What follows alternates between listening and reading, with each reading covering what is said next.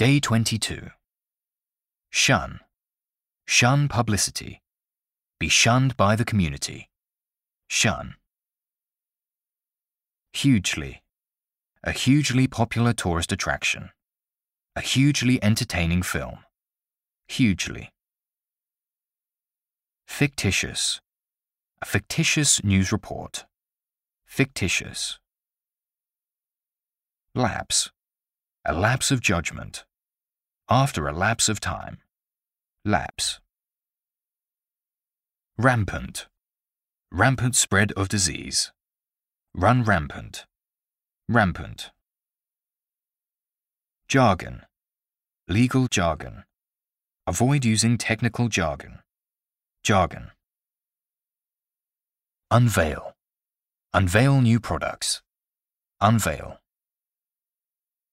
Derelict. Demolish derelict buildings. A derelict factory.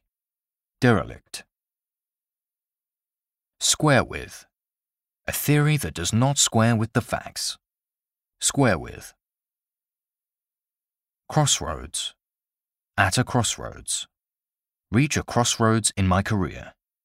Crossroads. Bilateral. Bilateral agreement. Bilateral. Inscribe. Be inscribed on the stone. Inscribe. Inquisitive. Inquisitive children. Develop inquisitive minds. Inquisitive. Consolation. Of little consolation to the victims. A few words of consolation. Consolation. Uphill. An uphill task. Face an uphill battle. Uphill. Constitute. Constitute the majority of the working class. Constitute a crime. Constitute.